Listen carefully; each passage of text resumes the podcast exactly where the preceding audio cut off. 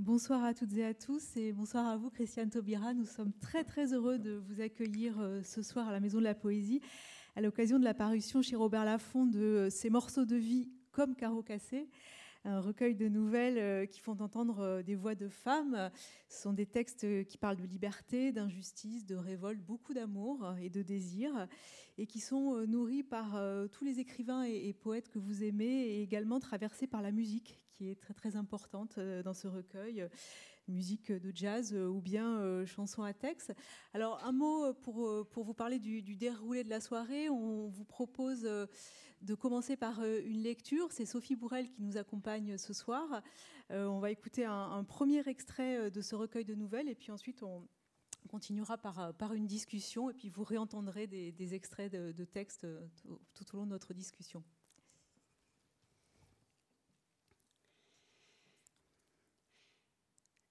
Je lui ai foutu un nion. Il m'a bloqué le bras, puis l'a tordu. Je me suis dégagée. Je lui ai balancé une torgnole. Il m'a lancé un coup de poing, j'ai esquivé. Je l'ai griffé, puis, avec mon pouce et mon index gauche, je lui ai torsadé la peau du dos. Il m'a enfoncé deux doigts dans les côtes, ensuite il est sorti. J'ai fait mes bagages. Je n'avais pas le moral au zénith, mais je m'appliquais à siffler I'm feeling good sur le tempo de Nina Simone. Je suis allée chez une cousine, Émilie. Elle m'a accueilli chaleureusement et m'a installée dans un réduit qu'elle a prestement aménagé pour le rendre habitable. Deux mois plus tard, j'ai revu une amie de ma grande sœur que j'avais rencontrée de façon impromptue l'année précédente et qui généreusement m'avait offert un poncho tricoté de très jolis motifs mexicains. C'était un vêtement bienvenu. J'étais sous raison financière assez mal équipée pour l'hiver. Cette amie, Julia, dont j'aimais la grâce, l'élégance et la gentillesse, m'a proposé de m'héberger quelques jours si cela pouvait me rendre service. On se revoit à la fac. La plupart de nos cours sont communs. Il me fait presque chaque jour son numéro de saudade et de regret, jurant ses grands dieux qu'il ne fera plus de scènes de jalousie, ne me frappera plus même si c'est moi qui commence la bagarre, qu'il ne fouillera plus mes affaires, n'interrogera plus mes copines, n'ouvrira plus mon courrier, ne reniflera plus mes aisselles, qu'il ne bloquera plus la serrure de l'intérieur les soirs où je rentrerai tard, et tant pis si ça doit arriver souvent, ça ne fait rien, même si tu sors du ciné ou du théâtre ou d'un meeting ou d'ailleurs, ajoute-t-il, avec un petit air de chien battu. Si tu reviens, trémolise-t-il. Il essaie de m'amadouer en susurrant ce surnom ridicule, Paul. Reviens, Paul. C'était le nom du coq Jenga qui avait remporté le tournoi international de combat de coq l'année du début de nos amours et de nos premières empoignades. Avec son humour de charbonnier, il m'avait affublé de ce sobriquet saugrenu. Je dois convenir qu'il le prononçait toujours en le maintenant suspendu entre dérision et tendresse, ce qui en atténuait le ridicule. Il ne sait plus quoi me promettre. Si tu reviens, je serai gentil. Reviens à la maison, je t'en prie. Je t'aimerai de l'aube claire jusqu'à la fin du jour, prononce-t-il, comme si nous étions un vieux couple muse de Brel ça ne l'empêche pas de reluquer d'autres filles. Je n'ai jamais eu l'idée d'aller à la police. Peut-être parce que je sais trop ce que c'est que de courir à perdre souffle en fin de manif pour buter sur des bouches de métro fermées, m'écrouler à côté d'autres rêveurs d'un monde meilleur éperdus comme moi lors d'une dislocation brutale et prendre quelques coups de matraque en s'abritant la tête des deux bras arqués en bouclier pour être honnête, je dois dire qu'il s'est trouvé une seule fois, mais quand même, que l'un d'entre eux me tende la main pour m'aider à me relever. Celui-là sauve les autres. Mais on n'oublie pas la pluie de han, han, han, à coups de gourdin blanc. En un éclair, on se dit la scène n'est pas très loin. Ouille On pense à ce sombre 17 octobre, à ces travailleurs algériens, hommes et femmes, adolescente aussi, comme Fatima Bédard, qui a dérivé morte jusqu'au canal Saint-Denis. On frémit au souvenir que eux aussi manifestaient paisiblement. D'après les photos, ils avaient mis des habits du dimanche. Peut-être voulaient-ils montrer que sous leur salopette d'ouvriers sous-payés et leur blouse de bonne à tout faire, ils sont des gens bien. Les pauvres sont comme ça. Ils veulent toujours présenter bien et donner des gages de bienséance. Ça ne les a pas empêchés de finir nombreux dans le fleuve. Mais si ceux-là, avec leur tenue bleue, veulent nous y traîner, on va s'arc-bouter et résister un max, en hurlant à déchirer nos poumons pour ameuter le diable. Ceux qui parviennent à bifurquer, à poursuivre leur course sans jamais se retourner comme s'ils vengeaient Orphée ou obéissaient aux contes crétins ou obtempéraient aux foutaises bibliques et qui rentrent sains et saufs chez eux, sont alourdis par le remords. Cette course frénétique étant une dispersion désordonnée où personne ne prend soin de personne. Le lendemain, on en rit, un peu gêné, inquiet du sort de ceux qu'on n'a pas encore revus, qu'on espère libres et planqués. En comptant avoir vite de leurs nouvelles, chaque fois que les Robocop lèvent leur bâton blanc, leur bout tout au-dessus de nos têtes, on se demande si ce ne sont pas les mêmes qui ont assassiné Malik Ousekine dans cet escalier où, étudiants comme nous, il s'était réfugié, seul, sans rien, ne serait-ce qu'une pierre entre les mains. Tu as beau craindre le pire face à des uniformes identiques à ceux que portaient ceux qui ont tué, tu entrevois dans une fulgurance et dans l'effroi que le pire que tu crains est déjà advenu et peut donc vraiment advenir, et que c'est advenu exactement dans un moment tout pareil. Juste avant, Malik les regardait, bien vivant, quelques coups après, il était mort. Tu frissonnes, couché par terre. Tu te dis, on a beau avoir des prénoms plus chrétiens que Malik, ça ne fera pas de différence. Ils s'en foutent de nos papiers d'identité. On a les faciès pareils. Ça suffit à ceux qui tuent pour ça. Et tu réalises que ceux qui ont pu continuer à courir ont eu raison de courir. Tu espères avoir vite des nouvelles de tout le monde. Parfois, ça prend quelques jours. On flippe, chacun dans son coin ou à quelques-uns. On ruse comme on peut pour tuer le temps de l'attente. Le téléphone portable en ces temps-là, c'est comme la fourmi de 18 mètres de Desnos. Ça n'existe pas. Ça n'existe pas. Je n'ai donc jamais eu l'idée d'aller à la police. D'ailleurs, ça sert à quoi de déposer plainte? Ça donne un logement? Et qui peut croire qu'on peut te protéger à l'intérieur de chez toi? S'il y a un endroit où personne ne peut rien pour toi, c'est bien chez toi. Sans compter qu'ils sont capables de me reprocher les nions et les torgnoles que je distribue moi-même, va savoir. Si tu as lu Zora Neale Hurston, tu comprends que chaque époque a ses escarres. Et ce sont toujours les femmes qui se grattent et que ton histoire de sortir quand tu veux et de rentrer à la nuit bien tombée, bien épaisse, après la dernière séance de ciné et après avoir eu tes propres frayeurs sur le trajet dans les rues mal éclairées. Cette histoire-là, c'est une histoire à tracas. Et il n'y aura pas grand monde pour te dire que tu as raison de vivre ta vie. Et si tu as lu Ida B. Wells, Alice Walker et Audre Lorde, tu sais qu'il faut construire ton individualité souvent contre les hommes, parfois avec eux et malheureusement contre certaines femmes aussi. Et que rien n'est simple, ni massif, ni automatique, pas plus là qu'ailleurs. Bref, toi, avec ta curiosité, tes émois, ton culot, tu ne débarques pas dans un monde déjà bien accompli que tu n'as plus qu'à célébrer. Dans la cité des humains, il n'y a rien d'acquis, sauf le pouvoir des hommes et leurs combines pour te faire trouver ça cool. Et nos manœuvres pour nous glisser dans les fentes de leur toile d'araignée avec des simagrées au lieu de tout culbuter ne servent à rien, évidemment. Si tu as lu Virginia Woolf, tu sais que pour préserver tes territoires, il faut te battre comme une brute, à déchirer tes vêtements dans l'algarade, façon Théroigne de Méricourt ou Adélaïde Tablon. Mais on va arrêter ici mes élucubrations parce que ce n'est pas le sujet. J'ai loupé la moitié des partiels. J'ai eu la bonne idée d'attraper la varicelle. C'est la petite fille que je garde qui me l'a refilée. J'étais persuadée que c'était une maladie d'enfant. De toute façon, je n'aurais pas eu le réflexe de me protéger, vu que ce machin-là est sournois, comme toutes les maladies contagieuses. C'est avant que surgisse le moindre signe que ça te contamine. Quand ça sort sur l'autre, c'est déjà trop tard pour toi.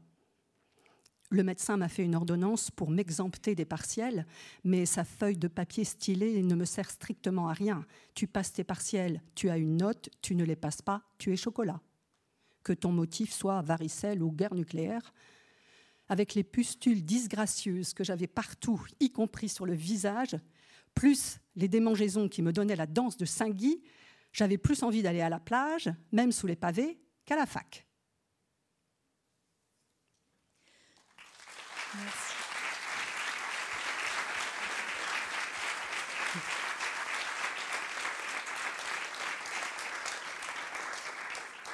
Merci beaucoup, Sophie Bourrel. Alors, on vient d'entendre euh, Christiane Taubira, la, voix de Maya, euh, Maya Chipiravi. C'est la deuxième euh, nouvelle de ce recueil. ces textes, comme l'indique le, titre du recueil, sont, des fragments, des, lucarnes ouvertes sur, des, vies de femmes.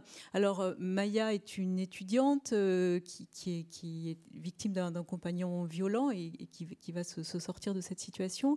il y a également une, femme euh, euh, qui tente, euh, une femme un peu âgée, qui, tente de reséduire un amour de jeunesse. Il y a aussi une, femme SDF, et puis il y a trois femmes de trois générations différentes dont l'histoire est, traversée par, par la question de, l'esclavage. D'où viennent ces voix et, pour quelles raisons avez-vous eu envie d'écrire de la fiction? Alors vous avez écrit précédemment un premier roman, mais comment s'est opéré ce basculement vers la fiction? Alors, je ne sais pas dans quel ordre répondre parce que ça fait tout bizarre d'entendre euh, un texte qu'on a écrit.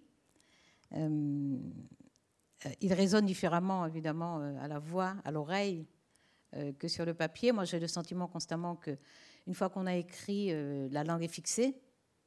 Et lorsque la voix vient se poser sur ce qui a été écrit, la langue reprend son envol. Je crois que voilà, et elle recommence un peu à faire à ce qu'elle veut. Ce sont, ce sont des figures de femmes. Alors, ce que je dirais en toute honnêteté, c'est que euh, je traverse la totalité, puisque la question vient à un moment ou à un autre. Euh, je, traverse la totalité de ces, de ces euh, nouvelles mais je ne suis aucun des personnages. En tout cas, je ne suis intégralement aucun des personnages. Il y a des instants de ma vie, il y a euh, des, instants que j'ai vécus, que j'ai observés. Il y a des choses que j'ai vécues sans en prendre conscience et que j'ai comprises parfois longtemps après. ce sont des figures de femmes que, voilà, que j'ai vues, que j'ai vues vivre, parfois juste un instant de leur vie, que j'ai vu vivre. et que j'ai que j'ai c'est-à-dire que euh, d'une certaine façon, elles ont été, comme la littérature, elles ont été pour moi des références de la vie, de ce que peut, être la vie, euh, des facettes de la vie, des, situations et des expériences. Alors, là, il y a Maya, effectivement, qui est étudiante. Il y a des femmes à des âges très, très différents. Et euh, j'ai presque envie de dire que ce sont toutes de vraies femmes. parce que j'avais en tête des personnes ou des situations. Alors, la liberté qu'offre la littérature, euh, c'est qu'elle n'impose pas l'exactitude, elle permet une temporalité très élastique, euh, elle permet aussi euh, de laisser s'élever des appréciations, des regards, des sentiments, des perceptions qui peuvent être composites, disparates, éventuellement contradictoires, y compris chez la même personne. Alors que dans l'essai, on est quand même obligé, on est interpellé par la cohérence. En tout cas, on est sommé soi-même d'être cohérent, puisque dans un essai, on argumente, on défend un point de vue, on explique une prise de position. Euh, la fiction offre ça. Alors, pourquoi des nouvelles? L'année dernière, le confinement ayant duré deux mois, j'ai eu le temps d'écrire un roman. Grand ballon Cette année, voilà, grand ballon. Cette année, euh, voilà, c'était plus, plus saccadé. Euh, voilà, il se trouve que voilà, je commence une histoire, j'ai commencé une histoire euh, comme ça, j'ai eu envie d'écrire cette histoire, c'était la première. En fait, c'est publié dans l'ordre où je les ai écrites. Euh, donc la première, c'est effectivement cette femme d'âge mûr qui ne se gêne pas pour séduire. Moi, ce que, ce que j'ai aimé dans ça, alors j'aime le genre des nouvelles, j'aime le genre des nouvelles parce que j'en ai beaucoup lu, notamment des nouvelles d'auteurs sud-américains, latino-américains, centro-américains un peu d'Europe de l'Est aussi. Alors je sais, euh, je l'ai entendu récemment encore, que la nouvelle est un genre assez peu prisé ici. Euh, j'ai entendu ça en tant que théorie, mais euh, j'ai rencontré beaucoup, beaucoup de personnes qui ont lu ces nouvelles et qui aiment ces nouvelles. D'ailleurs, les personnes m'en parlent parce qu'elles les aiment. Euh, moi, j'aime beaucoup cet exercice euh, extrêmement périlleux euh, de raconter une histoire sur un temps court, tout en traversant peut-être un temps très long. Hein. Il, y a, il, y a, des histoires qui se passent, il y en a qui se passent la dernière sur plus d'un siècle et demi. Donc, tout en ayant un temps très long, mais une telle maîtrise de la temporalité, une telle plasticité justement dans, l'usage du temps que, euh, je sais pas, je me suis sentie souveraine quoi, dans l'écriture. Alors souveraine en danger, parce que euh, je pense l'exercice périlleux, je le crois périlleux, euh, parce que, bon, je le disais récemment, c'est un exercice de, funambulisme, hein, euh, les nouvelles. On marche, on parle de personnes entières, mais sur un tout petit temps de leur vie, et on les met dans des situations qui sont des situations tendues, forcément, sinon c'est sans intérêt. Et puis, euh, il faut finir l'histoire assez vite. Voilà, c'est ça. C'est-à-dire que la nouvelle, c'est vraiment un, art de la chute. Et, dans, votre cas, je trouve que les, chutes sont, parfois très, très abruptes et très déstabilisantes pour le lecteur. Et c'est plutôt un compliment que je vous fais. Euh, c'est un compliment que m'a fait mon éditeur. Lorsque je lui envoyé, parce qu'en fait, j'écris très librement. J'écris très, très librement. J'écris si j'en ai envie, j'écris sur ce qui me plaît, euh, je lui donne la forme euh, qui me convient, je fais ce que je veux avec la littérature, vraiment. Donc euh, j'écris sans forcément une intention de publication.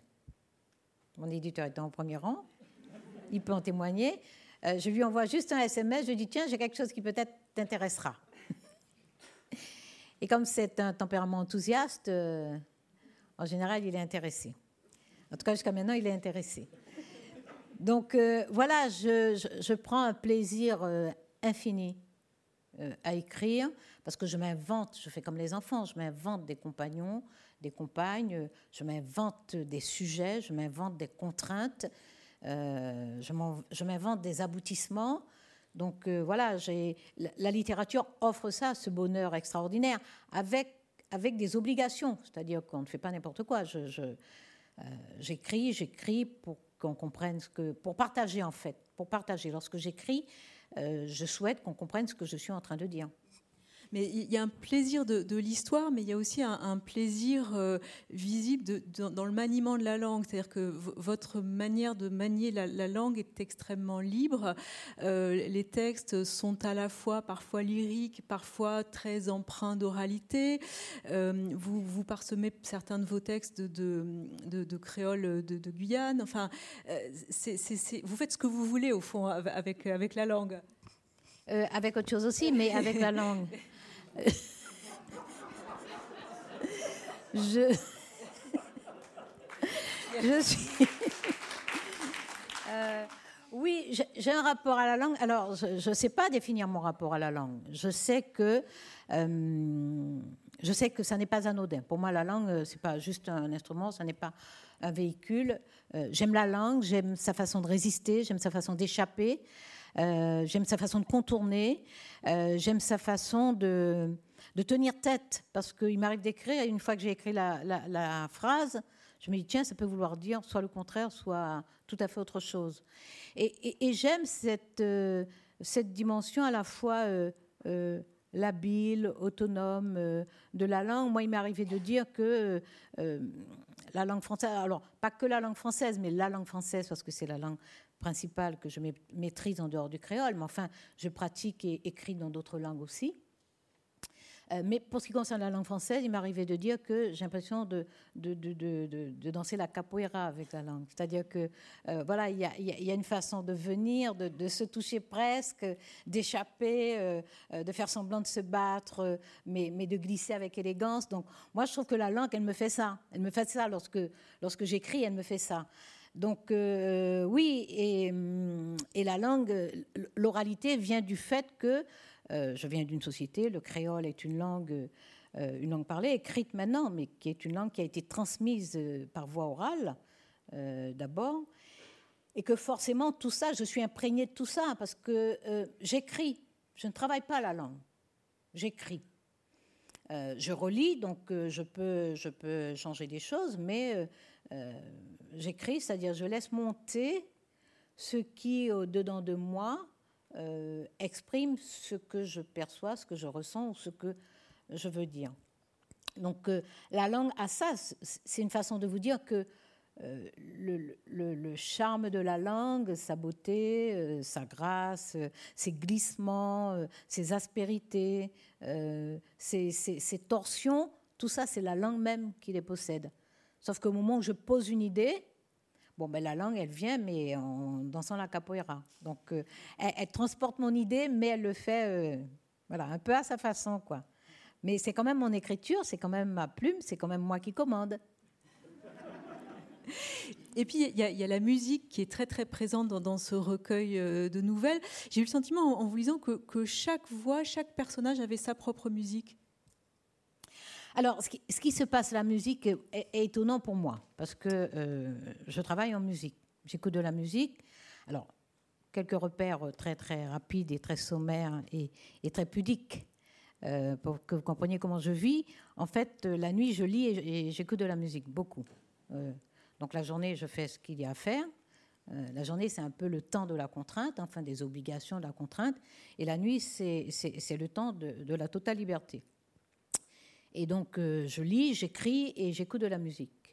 Ce qui est intéressant, c'est que, euh, et c'est mon rapport vraiment à la musique, la musique ne s'impose pas. C'est-à-dire que j'écoute de la musique, mais pendant que j'écris, il me vient d'autres musiques. C'est-à-dire que les, les, les, titres que je signale au moment où j'écris ne sont pas forcément les titres que ne sont jamais en fait les titres que je suis en train d'écouter. Et ça, c'est une grâce de la musique aussi. C'est-à-dire que euh, la musique ne vient pas comme un empire euh, se poser, s'imposer. Euh, elle est là, elle est présente, elle m'entoure. Et pourtant, l'histoire que j'écris fait monter une autre référence musicale. Et donc, mais puisqu'elle est montée pendant que je l'écris, je lui fais place, hein, je l'accueille en hospitalité. Donc, voilà, mais, parce qu'elle vient naturellement, c'est-à-dire qu'elle-même, elle vient prendre sa place dans ce que j'écris, puisque ce n'est pas elle que j'écoute, et c'est pourtant elle qui s'impose au moment où je rédige mes phrases. Et la musique dans, dans, ce recueil, c'est beaucoup le jazz, ce sont beaucoup des, des voix de, chanteuses comme Nina Simone ou Lise Macombe, mais c'est aussi la, la, chanson à texte de, de Ferrat, de Brel. Oui, parce que c'est votre formation. C'est mon univers musical. C'est mon univers musical. Encore un repère sur ma vie, mais ce sont des choses que certaines personnes connaissent parce que je les ai déjà écrites ou dites. Euh, lorsque j'étais enfant, je lisais la nuit en cachette et j'écoutais de la musique sur une vieille radio qui crachotait.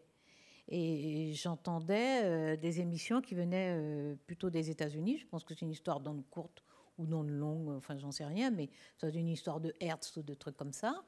Il était possible de capter The Voice of America, par exemple, et donc des émissions.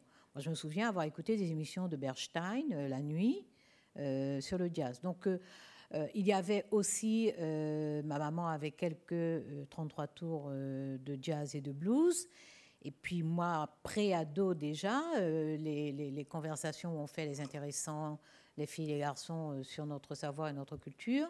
Euh, évidemment, nous étions très, très fortement inspirés par le jazz, par les luttes des Africains américains, par les combats, ce sont les années 60, hein, donc les combats euh, de Martin Luther King, euh, de Malcolm X, après d'Angela Davis, la position de, Carlos euh, et de Smith euh, aux Jeux olympiques de Mexico. Donc nous étions imprégnés de ça. C'était des sujets donc poignades euh, entre nous. C'était des sujets passionnants et passionnels. Et tout ça, ça va avec le jazz. Ça va avec le jazz parce que l'histoire, l'histoire du jazz se confond avec l'histoire de la traite négrière de l'esclavage, l'histoire des, Africains américains. qui se battent pour se libérer, et puis évidemment l'histoire de, de, de toutes les musiques qui naissent à cette période-là dans les Amériques.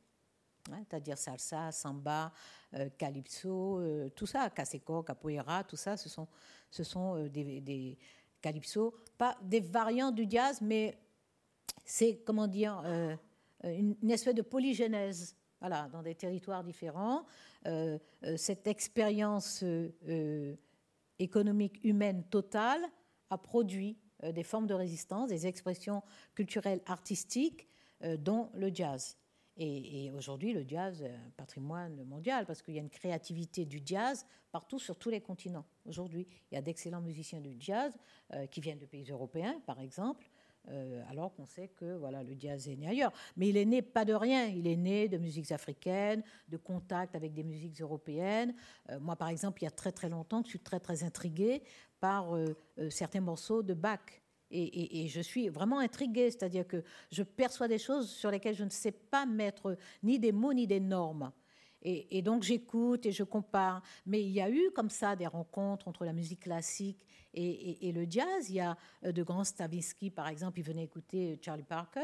Euh, euh Kate Jarrett euh, se, réclame d'écouter des, musiciens, des musiciens classiques. Donc il y a ce dialogue, indépendamment de moi, de, de ce qui m'intrigue, il y a eu ce dialogue Donc moi, oui, je, porte tout ça, mais je porte toutes les musiques, c'est-à-dire que je me rends disponible à toutes les musiques j'ai mes préférences, mais je me rends disponible à toutes les musiques. Bon, par exemple, quand j'ai découvert Arvo Part, euh, c'est voilà, c'est une musique que, que, j'aime beaucoup aussi. Béla Bartok, c'est une musique qui est pourtant très lointaine de moi culturellement, mais que j'aime beaucoup. Mais euh, je dois dire que la reine, euh, la reine ou le roi, ou l'empereur ou l'impératrice, ça demeure le jazz. Vous parliez à, l'instant de, la nuit, au fond, qui, est votre, espace de, liberté. Euh, la nuit est présente dans, plusieurs euh, de ces textes. Alors, c'est un rapport euh, paradoxal à la nuit, parce qu'à à la fois, c'est le moment où, on lit, où on est libre, où on se rebelle aussi. Hein, c'est la, rébellion se, se, passe aussi la nuit. Ça, a été le cas, je crois, dans votre vie. Mais la, nuit, c'est aussi, la mort. Enfin, il y a, y a ce, ce, ce double ce double mouvement euh, oui, je pense que là, vous faites notamment référence à la première nouvelle euh, de Solara, euh, qui part en reconquête amoureuse. Alors, la plupart des femmes, faut le dire, la plupart des femmes, elles séduisent. Elles, elles, sont sujets de séduction. Elles ne sont plus objets de séduction. Elles sont sujets de séduction. Elles, elles assument parfaitement. mais bon, voilà, c'est pas, c'est pas un livre pornographique du tout, du tout. Euh, il n'y a pas de sexualité en tant que telle, mais il y a beaucoup de sensualité.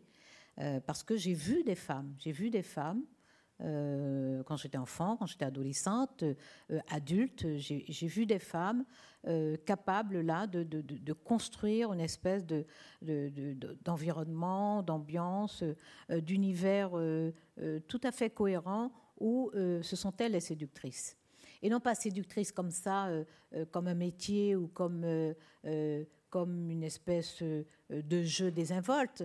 Non, séductrice parce qu'elle se pense être humain, elle se pense femme, et elles, elles, agissent en tant que telles, en affrontant une société qui ne les perçoit pas comme cela, qui ne les conçoit pas comme cela et qui ne les tolère pas beaucoup comme cela non plus. Euh, mais elles choisissent ce rôle-là, euh, cette place-là. Et, ces femmes-là, elles sont entières dans leur rapport à la vie, au temps, et, euh, et, la nuit, la nuit est importante. Alors évidemment, j'ai assumé au début, hein, il y a des morceaux de moi un peu partout, même s'il n'y a pas totalement moi, il n'y a totalement moi nulle part. mais il y a des morceaux de moi un peu partout.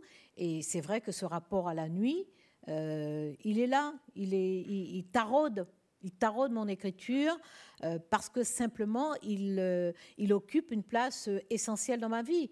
Ce, moment nocturne, c'est un moment de fécondité, de créativité, de liberté. C'est un moment effectivement de conscience de l'état du monde, de refus de l'état du monde, de refus des désordres, de refus des injustices. Et, c'est un moment où on est interpellé individuellement aussi à vivre pleinement euh, parce que le refus des injustices, le refus des désordres du monde, euh, en tout cas pour moi, pour moi, euh, ça signifie, mais, je, ne, je ne gaspille pas ma vie non plus. Je veux faire tout ce que je peux pour que les autres pas, ne soient pas contraints de gaspiller leur vie, mais je commence par ne pas gaspiller la mienne non plus. Donc Solara notamment, effectivement, elle, elle rejette vraiment ce qui ressemble euh, à l'obscurité, parce que la nuit, pour moi, c'est lumineux. C'est pour ça que je dis, euh, voilà, ça n'est pas nuit noire. Hein. Euh, sous terre, il fait nuit noire. Hein. Mais, dans la nuit, non, non, il y a beaucoup de lumière dans la nuit. Et voilà. Et Solara a effectivement une longue tirade sur la nuit et il y a un peu de moi dans cette tirade, même s'il n'y a pas que moi, hein. il y a des artistes, il y a Matisse dans, la nuit, il y a Chagall euh, dans la nuit, il y a Debussy en fait euh, sur les couleurs, la nécessité de faire chanter les couleurs. Donc euh, la nuit, évidemment, il y a Soulage. je pense que tout le monde dans la, voilà, dans l'assistance a pensé à Soulage avant tout le reste. Donc il y a tout ce monde-là dans la nuit et, et, il y a cette nuit-là euh, en tout cas cette luminosité de la nuit dans la vie de Solara. Mais dans, cette nouvelle, il y a en effet euh, l'idée que qu'une femme euh, a, du désir, l'exprime à, n'importe quel âge. Et il y, a aussi l'idée qu'on peut euh, partir au, bout du monde euh, en, suivant son désir ou, en suivant Louis Sepulveda, puisque Solara décide de reséduire un, ancien amant qui lui a, décidé de, partir en Patagonie parce, qu'il a lu Louis Sepulveda. Et c'est une très très belle idée au fond, c'est de se dire bah, il n'y a, a, pas d'âge pour poursuivre son désir quel qu'il soit. Oui, et puis il a lu Louis Sepulveda et, ça résonne en lui parce qu'il se dit mais il y a une partie de moi dans cela. Et euh, il y a dans Sepulveda, et notamment celui-là, hein, euh, Le monde du bout du monde, il y a, je crois, une partie de nous tous dans cela, parce que non seulement il y a un retour à une espèce d'antériorité euh, sud-américaine, hein, puisque c'est la pointe, un Punta Arenas, c'est la pointe du Chili, donc c'est vraiment l'extrême sud de l'Amérique du Sud.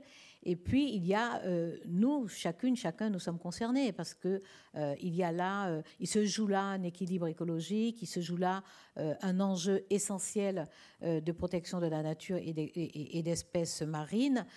donc voilà, ils se, sont effectivement concernés. Non seulement il est séduit par la beauté de, ce livre, mais alors il est séduit moi aussi évidemment parce que c'est euh, moi, je, je, le crée ce personnage. Enfin, je le crée avec des morceaux. Hein. je fais comme, je sais pas, il paraît que c'est comme ça qu'on a fait Adam.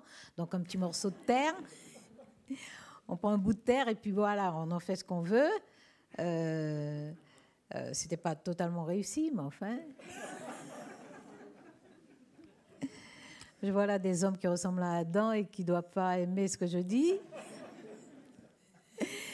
Mais euh, bon, voilà, donc euh, il, y a un enjeu essentiel pour nous tous parce que nous savons effectivement que euh, l'équilibre de la planète, les équilibres de la planète se jouent aussi en certains points précis et, dans certaines circonstances précises. Et là, donc, ce monde du bout du monde raconte en fait une histoire vraie.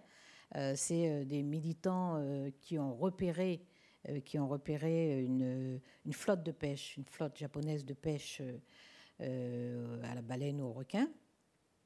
Et donc, il, peut se jouer à un moment donné, à un endroit précis, euh, un enjeu essentiel pour la planète, euh, qui pèse par exemple exagérément sur une espèce ou qui peut peser démesurément sur un morceau, un morceau de, de, la planète. Donc, il peut se jouer à un moment précis, l'équilibre même de, la, de la planète, et à partir de ce moment-là, ça nous concerne tous. Et effectivement, ils se sont concernés. Il lâche tout. Il va à cette, euh, dans ce monde du bout du monde, donc à cette pointe, à cette Punta Arenas. Et puis, bon, on ne va pas raconter ce qui se passe. On ne va pas dévoiler la chute. On va pas dire ce là on écoute une deuxième lecture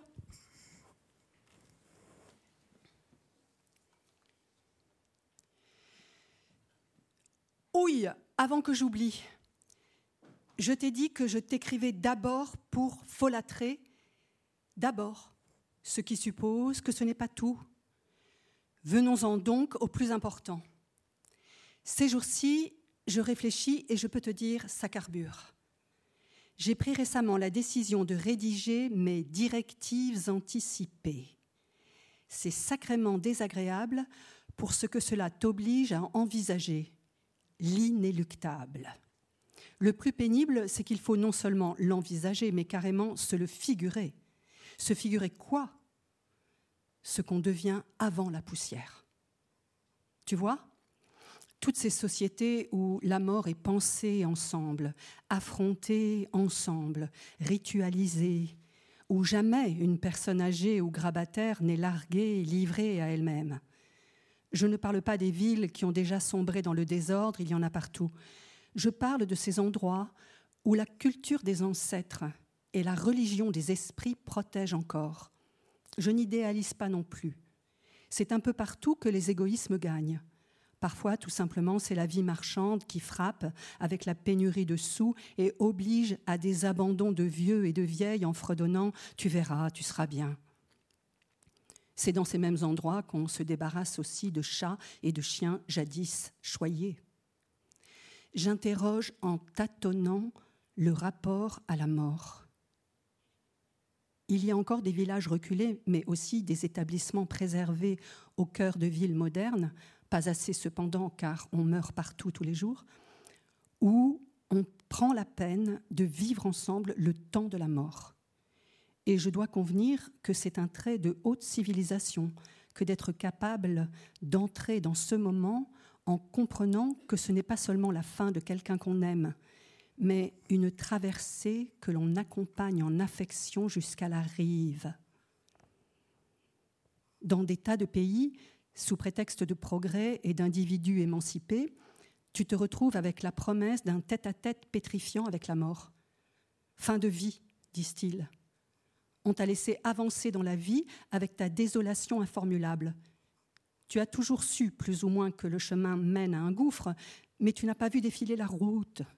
En clair, tu sais ce que c'est? Demande à Romain Gary. Le temps est une belle ordure, il vous dépiote alors que vous êtes encore vivant comme les tueurs de bébés phoques. J'y pense et j'envisage tout, que mon corps me largue irréversiblement, que ma tête menace de partir en vrille. En vrai, tu sais, toi, ce que ça fait? Tu ne sais pas d'avance ce qui va lâcher. Avec ça, ils veulent que tu exprimes une volonté éclairée et sereine. Ils te prennent pour une invitée bien éduquée qui perçoit sans signal à quelle minute précise se lever du canapé moelleux en cuir véritable et prendre congé. C'est ça. Ils traitent la mort en mondanité, l'impotence étant l'antichambre. Imagine parmi les hypothèses que ma tête se mette à dérailler, et qu'on me surprenne à foutre le camp, nu dans la rue, avec des chaussures dépareillées, les cheveux en bataille, l'humeur en pétard, tétant une bouteille de mauvais alcool. Oh la honte Que tous les démons et les mauvais génies du visible et de l'invisible, de la terre, des cieux et de l'enfer m'en préservent. C'est le genre de choses qui arrivent dans les meilleures familles. J'essaye de chanter, c'est Ferrat qui sait. Je voudrais mourir debout, dans un champ au soleil, non dans un lit au drap froissé, à l'ombre close des volets, par où ne vient plus une abeille, une abeille. Bien vaillant qui rédige ça en équanimité. Avant, tu devais revoir tes directives anticipées tous les trois ans. Vu la gravité de la chose, c'est logique. Mais ça ressemble à un supplice à la chinoise je ne sais pas si je vais encore cogiter, sans doute, mais je ne suis sûre de rien. Sauf d'une chose, je veux partir en fête. Puisque c'est l'inconnu, je veux l'imaginer radieux. Je vous demande une fête, une vraie fête, pas une fête contrite, pas un truc où ça rit après ça pleure une fête bacchante, une fête orgiaque, un festin de blagues, y compris à la con, des morceaux de poèmes, y compris malmenés, une débauche de musique, les medley les plus baroques, Bach côtoyant Parker, Miles défiant Bartok. Épargnez-moi pitié les choses remâchées du style la symphonie du Nouveau Monde. Osez, je vous en conjure, une charge d'audace, du rap lyrique, quelques voix de femmes, Christiane Eda Pierre, Élise Macombe et Grace Bumbry. Et Nina Simone, quand elle frappe son piano telle une forcenée, et chante éperdument, écumante, envoûtée d'une gaieté féroce, repue et triomphante prête à dessouder la moitié de l'humanité. Got my head, got my brains, got my boobies, got my heart, got my soul, got my freedom. Du son. Du son, des notes et du bruit. que ça grésille et pétille et câline et lèche, et qu'en rentrant chez eux, les gens aient envie de faire l'amour, de la ripaille, un bon coulélé, la bringue. Je compte sur toi, cher Ossip, mon doux compère.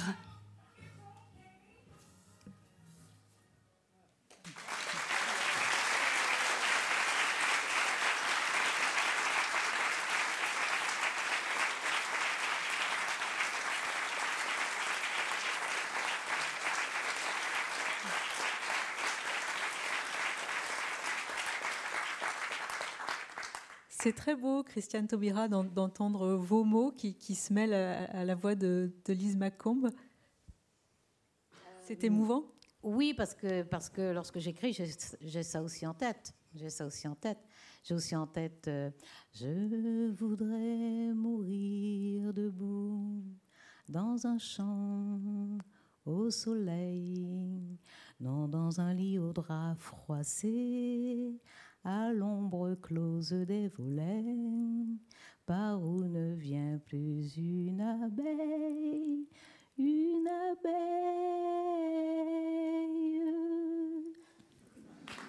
Jean Ferrat. Jean Ferrat. Donc voilà, oui, cette musique-là, elle me. Mais la musique m'aide à vivre, quoi, tous les jours, toute la journée, toute la nuit. Ce, personnage qu'on vient d'entendre euh, s'appelle Inès. Euh, elle, tient la, dragée haute euh, à la mort, mais cette, question-là du, corps qui, trahit est, présente dans, plusieurs textes. Alors, il, y a des, il y a des parties plus légères hein, dans, dans le livre. Il y a des moments où on rit, il y a des moments où voilà, où on a envie de voilà, mettre ses, jambes, euh, voilà, ses jambes sur la table, enfin ses pieds sur la table. On a, on a envie, voilà, on a envie, euh, euh, on a même envie de faire comme dans Drunk. Vous avez vu le film à la fin là, la danse à la fin. il y a un autre film pour les personnes vieilles, vieilles, vieilles, vieilles comme moi, c'est Zorba le Grec. Il y a une scène aussi à la fin où ça court sur la plage, ça danse, ça chante, ça fait des pas compliqués, ça tombe presque, ça se redresse, etc. Donc, euh, oui, non, non, ça, ça, vit, ça vit intensément. Hein. Ces femmes-là, elles sont, elles sont extrêmement vivantes. Il y a des moments, il y a des moments extrêmement joyeux. Euh, donc, vous me demandez. Mais elle se pose quand même euh, la, question du, du, corps. Oui, alors, oui, parce que je, je crois que je suis arrivée à un âge où sais pas, le corps donne des alertes. Ah, moi, je suis, très bien dans ma tête et dans mon corps. Hein. Euh, je n'ai pas d'inquiétude particulière, euh, mais je vois bien que c'est un autre temps. C'est un autre temps. Euh, c'est un temps où on s'assume mieux, d'ailleurs. Moi, j'ai de plus en plus envie de faire l'intéressante et, et de montrer. Il, il, fait froid, donc je suis couverte, mais j'aime bien, j'aime bien. Voilà, j'ai des épaules qui se montrent encore, donc j'aime bien les montrer. Euh, mais euh, voilà, moi je pense que euh, je, pense qu'il nous faut dédramatiser le rapport au corps, qui est un rapport au temps et un rapport aussi à, sa propre puissance. Donc il y a des femmes qui abordent ça et elles l'abordent. Alors Inès l'aborde de cette façon-là. Elle, elle, trouve le sujet lourd, effectivement. elle trouve qu'il y a, y a une, aussi comment dire, une attention de la part de la société qui est pernicieuse, enfin elle n'est pas pernicieuse, mais elle, a un effet pernicieux. La tension de la société qui consiste à dire, euh, pendant que vous êtes bien, que vous êtes en pleine forme et que vous avez euh, l'esprit clair, euh, dites ce que vous voulez qu'on fasse, qu'on ça n'ira pas. Donc ça vous oblige non seulement à y penser, mais à vous le figurer. Hein. c'est pour ça que je dis, ça vous oblige à vous figurer qu'est-ce que vous êtes, qu'est-ce que vous devenez avant la poussière. Donc mais, il faut le faire euh, avec hauteur, avec légèreté, euh, avec un peu de désinvolture aussi, avec poésie. Il faut le faire parce que nous n'avons pas d'emprise absolue sur le corps. Je ne dis pas d'emprise absolue parce qu'on sait que la médecine fait des progrès, euh, qu'on fait les corps tenir assez longtemps, mieux, mieux, plus longtemps. On sait moins bien faire tenir les têtes. D'ailleurs, il y a une plaisanterie raconte Inès dans cette nouvelle, que je ne vais pas vous raconter là ce soir, mais il y a une interrogation. Est-ce qu'on soigne aussi bien la tête que le corps? Et je pense qu'il nous faut, en tout cas pour ma part, dans la mesure où je, suis, j'ai grandi dans une société où ces sujets ne sont pas des sujets qu'on traite, sont, sont des sujets, sont pas des sujets sur lesquels on pose des mots euh, même si on est capable, dans la première nouvelle par exemple, je raconte une veillée mortuaire. Les veillées mortuaires, chez nous, elles sont euh, relativement joyeuses. Il y a de la peine, mais il y a un moment pour la peine. Euh, mais il y a le, moment social, c'est-à-dire on vit ensemble auprès des personnes les plus affectées par une disparition on vit auprès d'elles, on leur apporte de la joie, du bruit, euh, euh, de la danse, des façons de faire, des histoires. Voilà, les veillées mortuaires, elles servent à ça, à accompagner les vivants euh, pour, pour passer ce moment. Et puis, c'est au moment des obsèques que vraiment toute la peine, toute la douleur peuvent s'exprimer. Mais la veillée, la veille, elle aide à cela. Donc, c'est un moment social. Euh, moi, je viens d'une société où on ne formule pas les choses comme ça, mais cependant, on a inventé ces rituels qui permettent de vivre ensemble ce moment et donc de permettre aux personnes les plus affectées, les plus proches de la personne défunte, de leur permettre de, revivre ensemble euh, de, de, beaux souvenirs. Euh, on, accepte même l'idée d'inventer des histoires, enfin de déguiser des histoires, de les arranger un peu, de, combler les trous de mémoire, etc. Donc euh, c'est ce que fait, c'est ce que proclame Inès. Et c'est, elle, fait face, elle regarde, elle sait que peut-être un jour le corps lâchera. Euh, et elle dit en riant, bon voilà, je ne sais pas ce qui va lâcher, ça va être mon corps, ça va être ma tête. Bon, ça, peut être les deux d'ailleurs, mais ça peut être rien aussi qui lâche. Hein. Donc euh, moi je connais des personnes octogénaires, même centenaires, qui ont toute leur tête, toute leur intelligence, toute leur subtilité, toute leur finesse, et qui tiennent. Mais il n'empêche que c'est une question pour la médecine, mais pas que pour la médecine. C'est une question pour la philosophie. C'est une question pour euh, euh, la, je veux dire même la conception ontologique qu'on a. Euh, comment on accompagne chacune, chacun vers ce moment où on va s'absenter.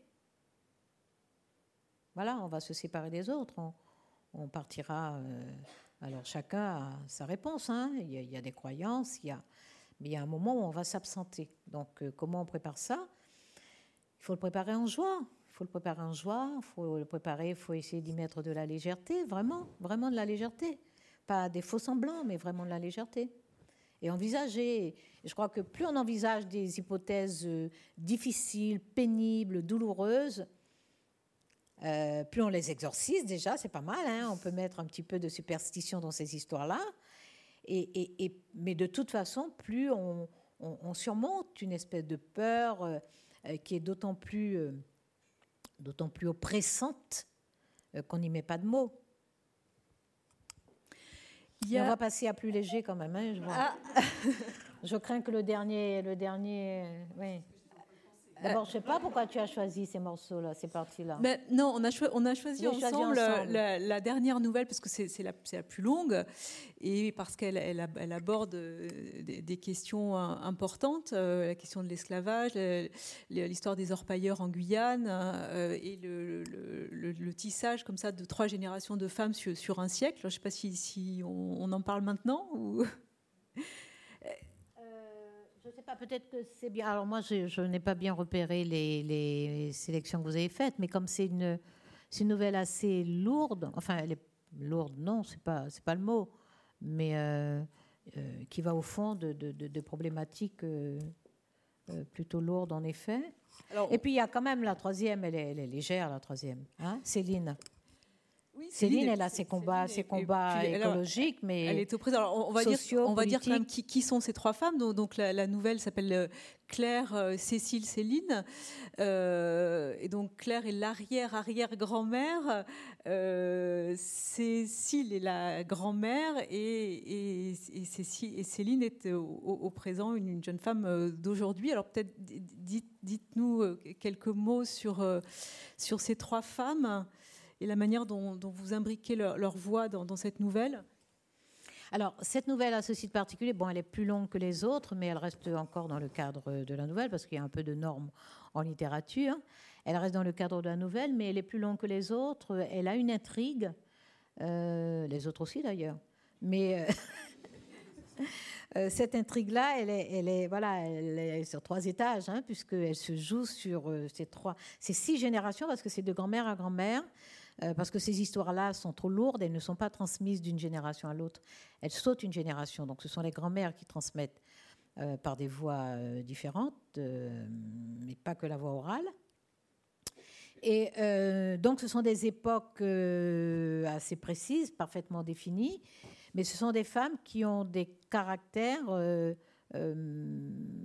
pas invraisemblables, ce ne sont pas des super-héroïnes. Hein. Euh, les femmes qui sont là, ce sont des héroïnes dans la mesure où elles ne se laissent pas abattre par les vicissitudes de la vie, qu'elles ne se laissent pas écraser par un ordre social euh, qui leur intime une place et elles ne restent pas à cette place-là. Donc en ce sens, ce sont des héroïnes. Mais ce ne sont pas des héroïnes euh, en termes de bravoure, d'exploit, de prouesse. même si je considère que c'est une prouesse de vivre au quotidien ce que l'on est, de s'accommoder euh, de fortes contraintes, euh, fortes parce que euh, n'a pas de levier pour, pour en diminuer le, poids. Et, donc, en ce sens, ce sont des héroïnes. Mais ce sont des femmes qui vivent des vies ordinaires. Elles sont juste extraordinaires parce qu'elles ne se laissent pas abattre. Léna, par exemple, qui paie très cher un, moment, un moment de désespoir amoureux, etc., elle se relève elle se relève et elle se relève en, ayant conscience des contraintes qui pèsent sur elle et en assumant euh, son impuissance face à ces contraintes et donc sa fantaisie de les contourner.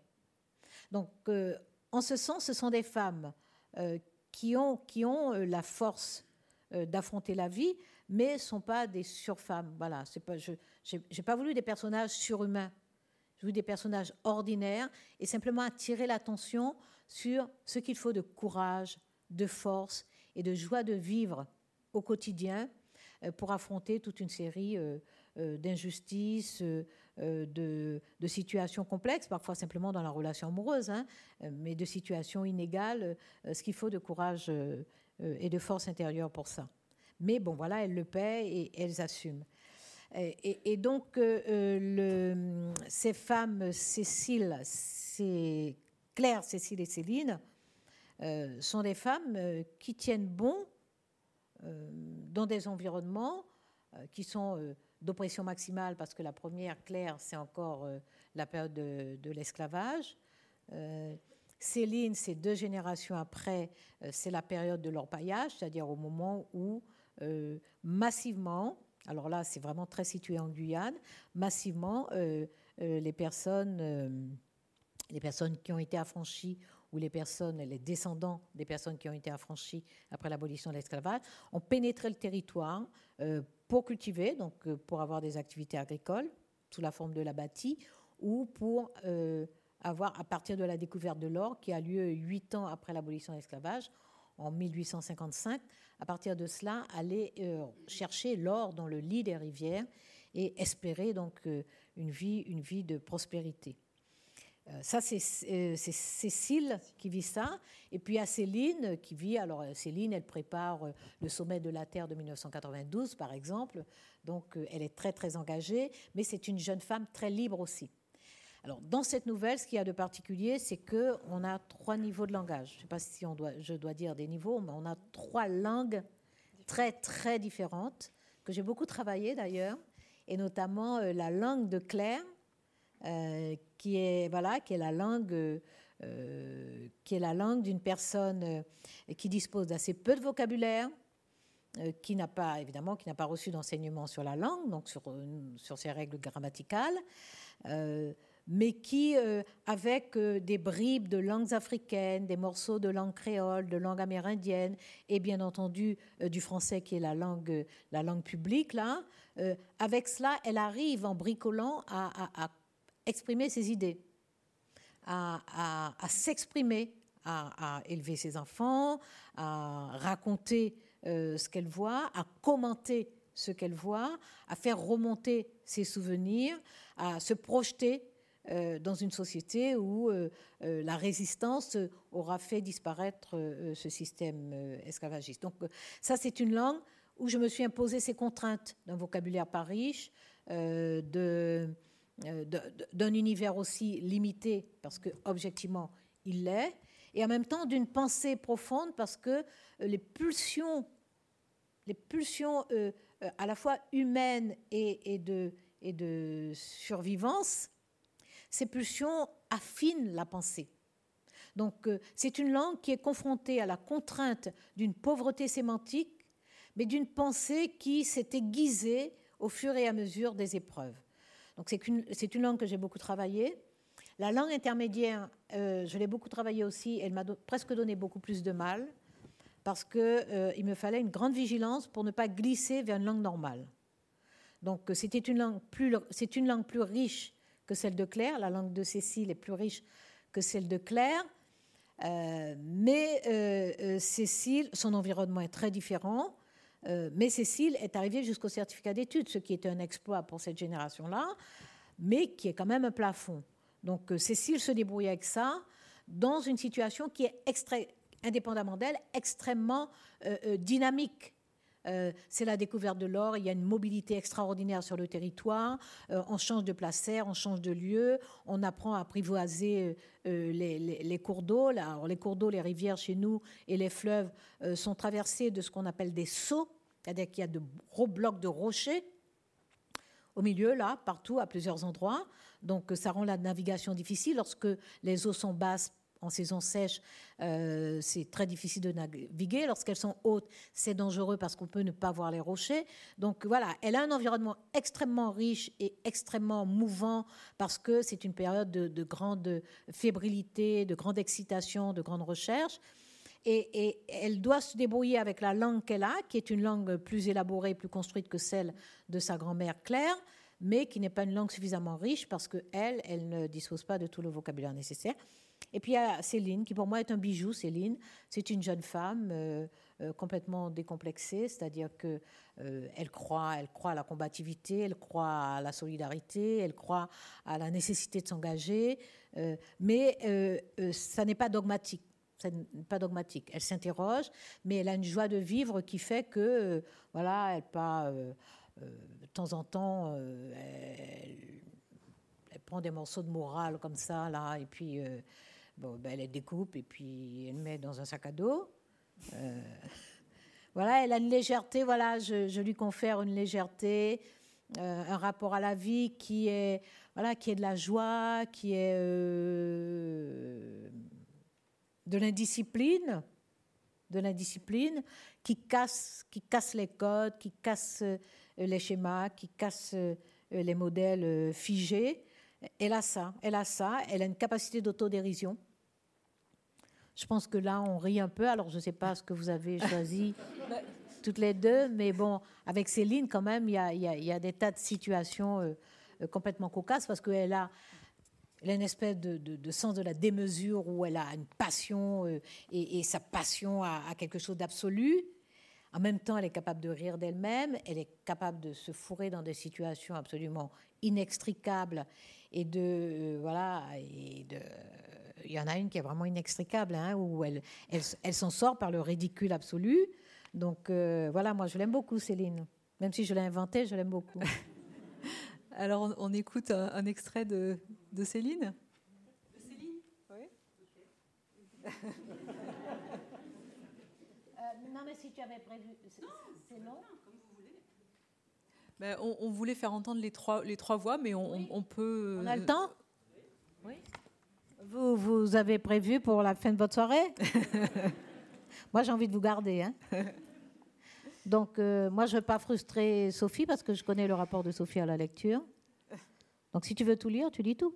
Non, on a, on a choisi des petits passages vraiment brefs sur chaque personne. Donc, Claire. C'est Anne Époque qui nous a raconté.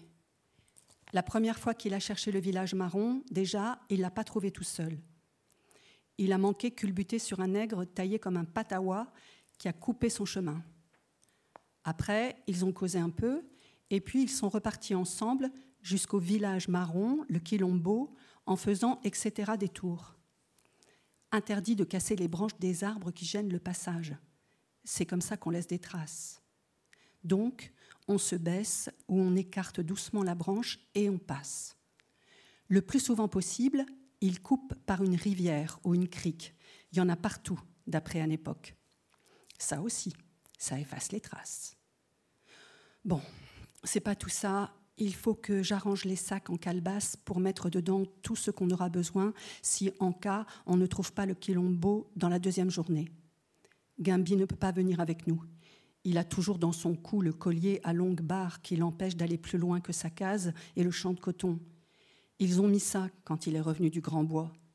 C'était bien la peine qu'il est revenu tout seul, alors que les chasseurs d'esclaves n'ont pas été foutus de le trouver.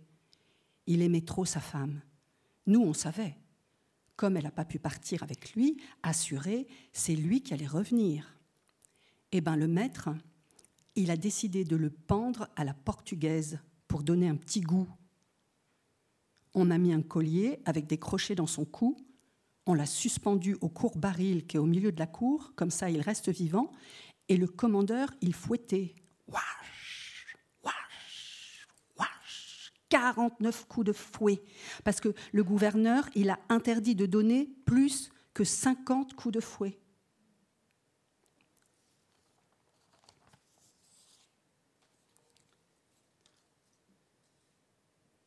Cécile. Je peux dire ça, j'ai essayé. J'ai été minière. C'est vrai, on peut trouver 10 grammes ou 20 grammes, ça peut arriver, 30 grammes dans la journée, mais ce n'est pas chaque jour. Et pourtant, les hommes ne démordent pas, ils ne flanchent pas. Tous les jours que le bon Dieu fait, dès qu'ils ont descendu leur café, ils repartent sur la bâtée ou le lonton. On dirait que ce qu'ils apprécient le plus, c'est de ne pas avoir de patron, ça fait à peine 50 ans que l'esclavage est fini ici et il reste des gens vivants pour raconter. Moi-même, mon grand-papa Pascalibo, il a eu le temps de me rapporter ses souvenirs de la rage des esclavagistes. Tout vieux qu'il était, ses yeux se mouillaient. Il regardait au loin quand il ramenait cette remembrance, et toujours il ronchonnait L'instruction, l'instruction. On dirait que les orpailleurs, ils sont allergiques au patron. Comme si le patron aurait été un maître comme au temps de l'esclavage. Ils sont jaloux de leur liberté, comme si elle valait plus encore que l'or. Il y en a qui tirent le diable par la queue, mais personne ne va les faire accepter un job avec un patron. Ils ne plient pas.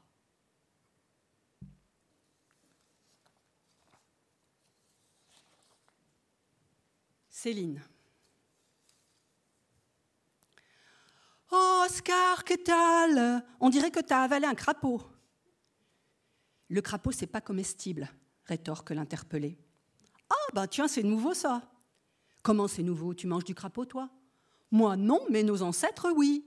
N'importe quoi. Tu confonds avec les cuisses de grenouille. En passant, c'est pas un truc d'ici.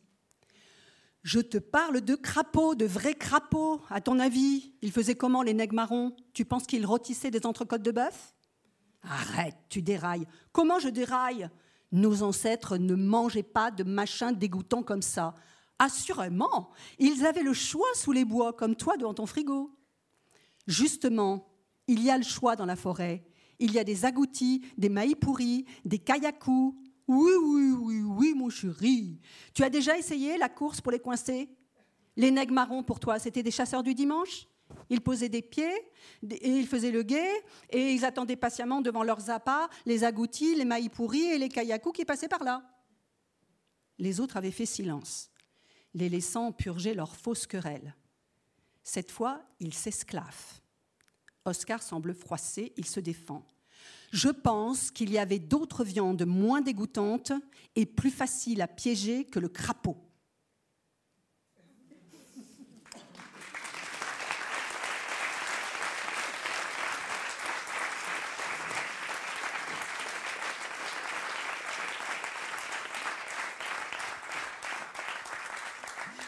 Vous vouliez une scène drôle, Céline est, une, Céline est une insolente, ouais, Céline est une insolente. Mais il y a plus insolent encore, il y a plus impertinent hein, chez elle. Hein. La fin, par exemple, hein, quand même, hein. on va pas la lire, hein non. Mais... Oui, c'est ça. Céline, je lui ai réservé des dialogues. Donc, euh, toutes ces interventions sont des dialogues. Elle passe son temps à se bagarrer, elle passe son temps à provoquer les autres, elle passe son temps à, voilà, à expliquer les choses. Euh, mais il y a de la densité néanmoins, parce qu'elle, elle est quand même dans la chaîne de génération et elle prend sa part. Elle prend sa part de la mémoire, elle prend sa part des combats contemporains aussi. Elle prend sa part des querelles aussi. Mais bon, elle a un joli tempérament. Hein, je vais voulu, voilà, je vais voulu légère comme la jeunesse d'aujourd'hui, mais aussi comme la jeunesse du passé, parce que nous étions légers, légères aussi. Moi, j'ai de très beaux souvenirs, euh, y compris les manifs. Hein. Bon, euh, les manifs, il y, a, un petit bout de ce que j'ai vécu aussi. J'ai connu des manifs comme ça, euh, des fins de manifs comme ça, très très angoissantes parce qu'on s'était on s'était dispersés. Et, hum, aujourd'hui, ça se fait plus comme ça, mais moi, j'étais longtemps frappée par ça, hein, le premier extrait, une dislocation brutale, et du coup, personne ne prend plus soin de personne. Et pour moi, c'est un, sujet euh, extrêmement, extrêmement hum, interpellant, d'une certaine façon. C'est que être dans une manif, alors ça ne se passe plus du tout comme ça, hein, ça manif que je raconte, c'est les années 70, mais être dans une manif, c'est en fait aller ensemble au combat, aller exprimer ensemble quelque chose, euh, être porté ensemble euh, par une inquiétude, euh, par un désir, par un rêve. voilà. Donc on y va ensemble. Et les dislocations impromptues comme ça, c'est-à-dire que tout d'un coup il y a une charge. enfin moi j'ai connu ça, ça se fait plus comme ça. mais tout d'un coup il y a une charge et, et le réflexe, c'est le réflexe. Voilà, il est instinctif le réflexe, c'est le sauve qui peut. Donc, euh, euh, chacune, chacun se met à courir. Et quand on a fini de courir, euh, je ne sais pas si vous vous souvenez, il y a un très très beau film en noir et blanc avec Simone Signoret, Elino Ventura et d'autres, qui s'appelle l'armée, l'armée des ombres. Hmm? Et, et il y a une scène en prison. Vous vous souvenez de ça? Il y a une scène en prison. Il y a le cynisme des, euh, alors, je ne sais plus ce sont des Allemands ou si ce sont des Français collaborateurs, mais enfin, il y a, euh, ceux qui tiennent la prison et qui, euh, le matin, organisent une course. Donc, ils alignent des prisonniers.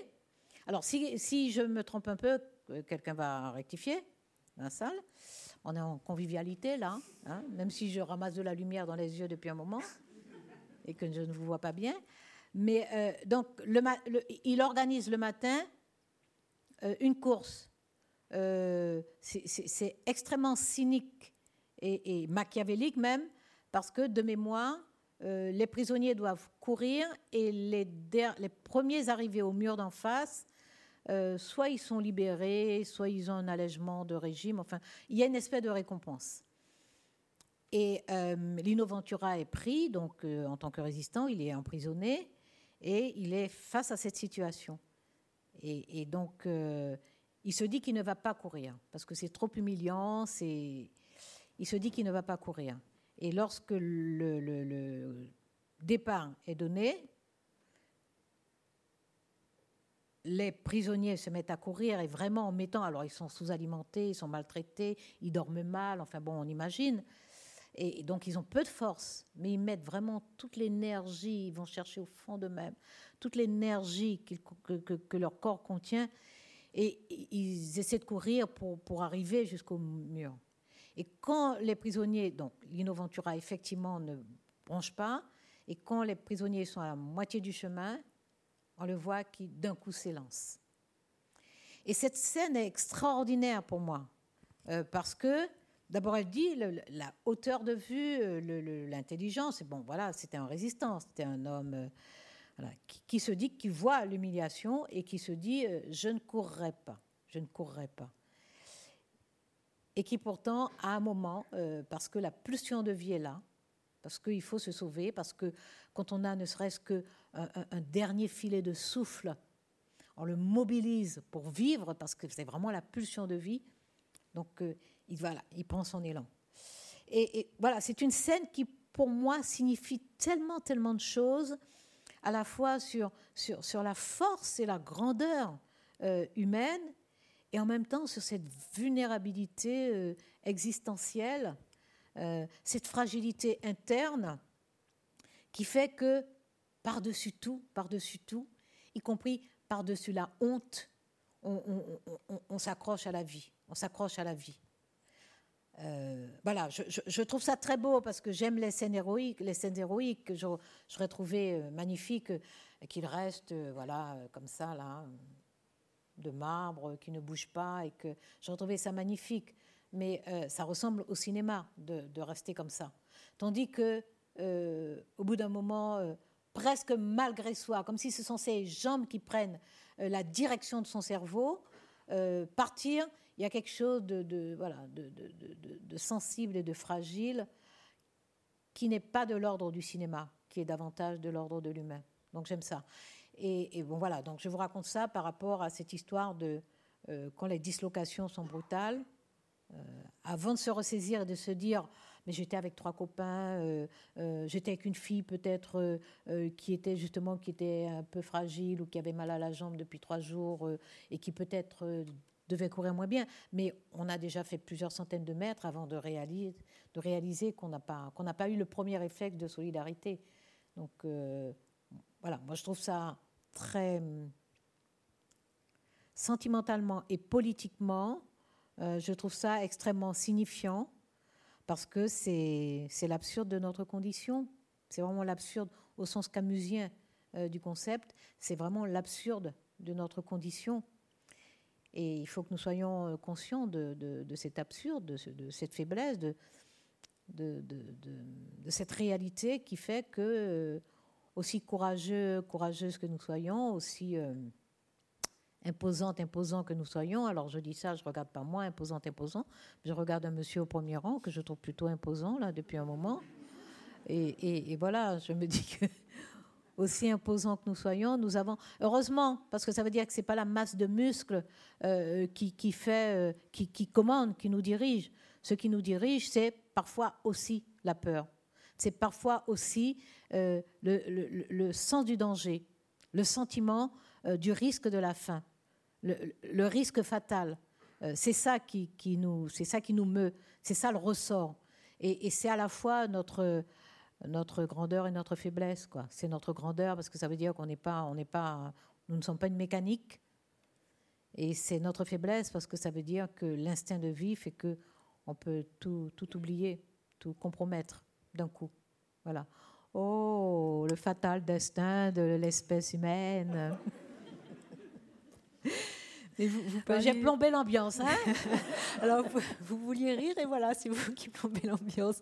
Mais en tout cas, vous, vous parliez d'instinct de, vie, de, pulsion de vie à l'instant. La dernière phrase de, ce recueil, c'est Il faut vivre, mon cher, avec un point d'exclamation. Ouais, c'est l'immense Céline qui dit. Voilà, du haut de ses 20 ans, là, il faut vivre, mon cher. Alors, quand vous allez découvrir euh, à quoi elle conclut comme ça, euh, je pense que hmm, c'est joli. C'est joli. joli. par rapport à, la discussion juste avant. La conclure par il faut vivre, mon cher, euh, c'est c'est du Céline. Ah, c'est de la Céline. vous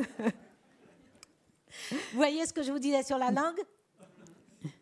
Hein, que Voilà. Hein.